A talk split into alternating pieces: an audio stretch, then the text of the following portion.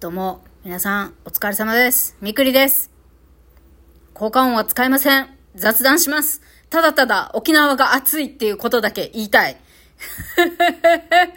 今日金曜日ですけど、皆さんまさかの仕事なんか頑張ってないですよね。一応年明けて2月3月ってやっぱり年度末ね、行くにつれてお勤めの方も事業主の方もまあ、はたまた1月が決算だっていう会社さんとかもね、あると思うんです。1月だか、うんうん。まあ、まあまあ、私経営者じゃないから、じゃないっていうか、会社経営したことないからようわからんけど、いや、何が何ってさ、沖縄暑いんだよ。24度、4度なんだって、今日。で、一歩も今日は家を出てないんですが、2日前ぐらいにね、その、さすがに2月はちょっと寒くなるかなと思って、寝具をですよ。もともとちょっと冬仕様にはしてたんですけど、まあ半分ぐらい、影、か、枕と掛け布団カバーは、夏の、あの、ま、夏物のままだったんです、木綿の。だけど、それだと、いつも私の上にね、体の上とか、私の体のそばにくっついて寝てくれてるニャンズたちがね、木綿のシーツっていうかカバーの上じゃ、ちょっと寒いよねと思って、冬物に変えたんです、数日前に。そしたらこの暑さですよ。もうふざけんなっていう。沖縄常夏です。常夏、まあ、初夏？初夏です。えおす、皆さんのお住まいの地域はいかがですか？もうとにかく暑いということだけ言いたい。まあ、最近の私はですね、いろいろ、まあ、健康面でもいろいろありまして、え1月の17日、2日前か。今通ってるクリニックの最後の診療を終えまして、で、来月の2月16日から新しい、今住んでるところからより近い、今度は個人クリニックではなくて病院ですね。精神科専門の病院にね、えー、移ることになりました。というのは、発達障害があるかどうかの検査をするため、それから障害年金の申請をするためにも大きい病院に移った方がいいかなというのもありまして、ああと一番はあれだね、車がなくなっちゃうから、もうこれ以上こんな遠いところに通えないっていうのが一番の理由ですね。はい。本当は引っ越ししてから、あの、転院先を決めたかったんですけど、引っ越しを引き延ばしたことにより、取り急ぎ今よりは近いところに、今よりはバスで通いやすいところに転院したいぞということで、もう完全にノーマークだったんです。今度転院する病院。あ、こんな近くに病院あるんじゃんって。私なんで最初からここ見つけてなかったんだろうっていうぐらいノーマークでした。もう本当に最初から大きい病院通えばよかったってマジで思う。今だったらね。もう個人クリニックなんて今やもうすごいお、は、私の周辺だとね、3、4ヶ月待ち当たり前なんで、もう待たない、そんなに待たないところ多分人気がないところなのかな？わからないけどね。いや、まあ、私の、あの、店員の話いいんだよ。暑いんだよ。暑くてさ、マジ今日クーラーつけようかな、どうしようかなってちょっと迷った。とりあえず今、家の窓と玄関をね、ちょっとスリッパっていうか、スリッパ挟んで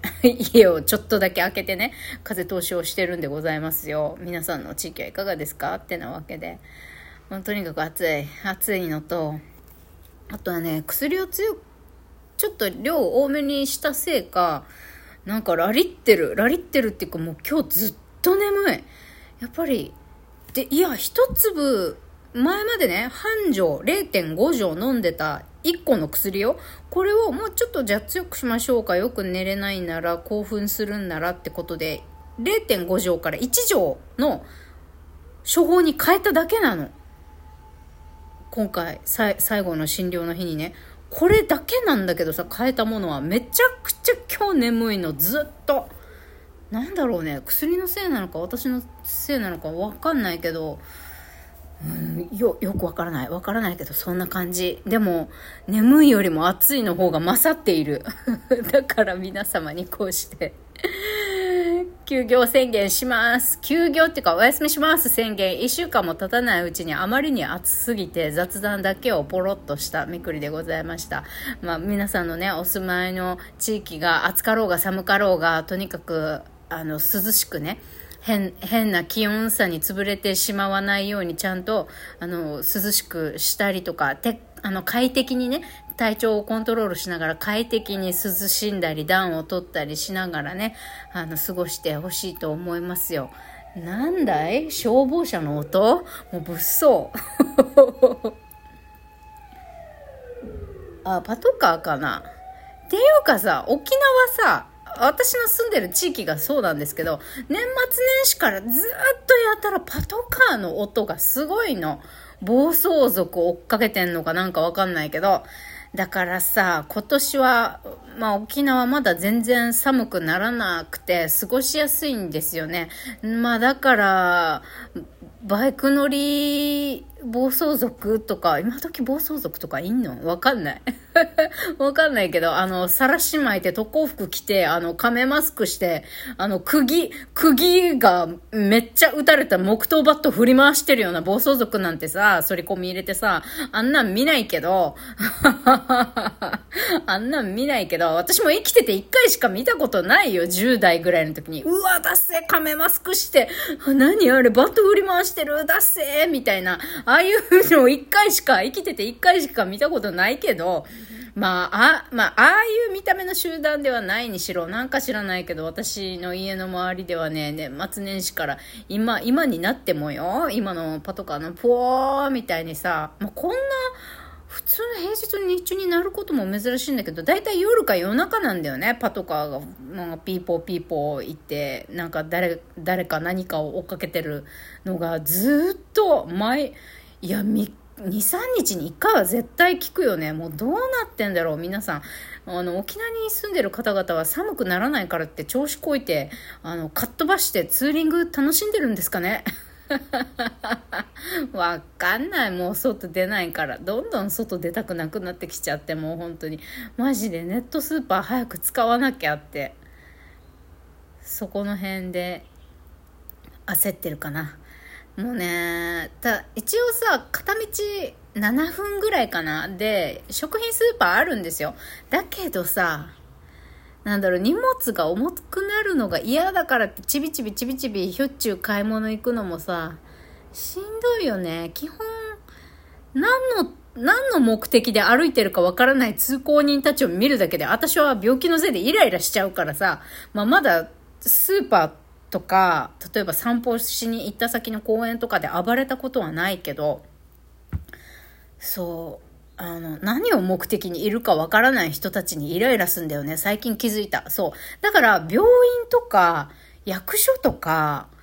なんだろう、目的が決まってる人がいる場所は、まだなんとか落ち着いていられるんだよ。そんなにイライラしないんだよ。あ、この人たちは公務員だから働きに来てる。あ、ここ、ここそこにいる一般の人たちは何か役場のどこかか知らないけど、役場に用事があって来てる人たちっていう、なんか目的がわかる人だからまだ抑えられるわけ。公園も。あなんかわ、なんかわかんないけども、クソもないけど、遊びに来てるのか、健康のための散歩か、海見に来てるのか知らないけど、まあ、いずれかぐらいの、大体の目的はいずれかのどれかで、この人たちはいるんだと。この老、若男女たちはね、こう、朝の公園に集ってる老若男女たちは、まあ、この三つのうちのど、まあ、どちらかぐらいかで来てんだろうとかって、そうやって自分を収めることができるからいいんだけどさ、こう、外歩いている時の通行人って、何を目的に外出てんだかわからない人たちじゃない？ざっくり言うと。だからね、なんかもう、もう話しかけてくんな、もう目障りだみたいな。私の前に近づ、あの人たちも近づきたくて近づいてるわけじゃないけど、ただ、何？同じ交差点で信号待ちしてるからたまたま私のそばで立ってるだけとか、たまたま、あの、進行方向が同じっていうだけなんだけど、もう早く私の視界から消え去ってくれっていうのでね、もうイライラして大変です。そんな感じ。あとは何だろう。もう、なんだろう、誰かが目の前に転んだとて、慌てて走っていって大丈夫ですかとか起こしに行くとかね、そういうことしなくなったね。無視するか、でも最近やっとこ薬のおかげで心が落ち着けてるのか、子供は助けられるようになったわけ。はい、今度は米軍基地からのヘリの音がうるさい もう。なんじゃねパトカーから米軍基地の騒音から私の住んでる住まいはもう騒がしいわ話を戻します。倒れた子供はねさすがにさすがに目の前でガシャーンって倒れた子供はね最近2日前ぐらいかな大丈夫？怪我ないってあの自転車起こしてあげたり手伝ったんだけどさ意外とさ気づいたんだけど私最近ね、外出したら、5回に1回ぐらいは、子供が自転車で転ぶのをよく見るの。あの、自転車こいでて転ぶんじゃなくて、自転車に乗ろうとして、なんていうの立ち、立ちこぎじゃない。まだサドルにお尻は乗っけてない状態で引いてるっていうの立ち歩きで自転車を引いている状態でバランス崩してガシャーンって転ぶみたいな子供に5回に1回ぐらいは出くわすわけ。だけどびっくりなのがさ、その時一緒にいる友達誰も助けないの、その子たちを。なんか自分で立ち上がるのをただボケーっと、ああ、転んだね、みたいな感じで見てるわけ。だからさ、立ち転びってよくあることなの？よくわからない。小学生の世界がよくわからない だから私も別に、とだってそばにいる友達がさこんなに焦ってないんだったら私も別に焦って助けることないのかななんてなんかよくわからない人の心を失ってるのかこれこそが平常心なのかよくわからない事態に出くわすことが5回にぐらいあるっていうそれ以上に沖縄めっちゃ暑いっていう私の叫びでした。皆さんが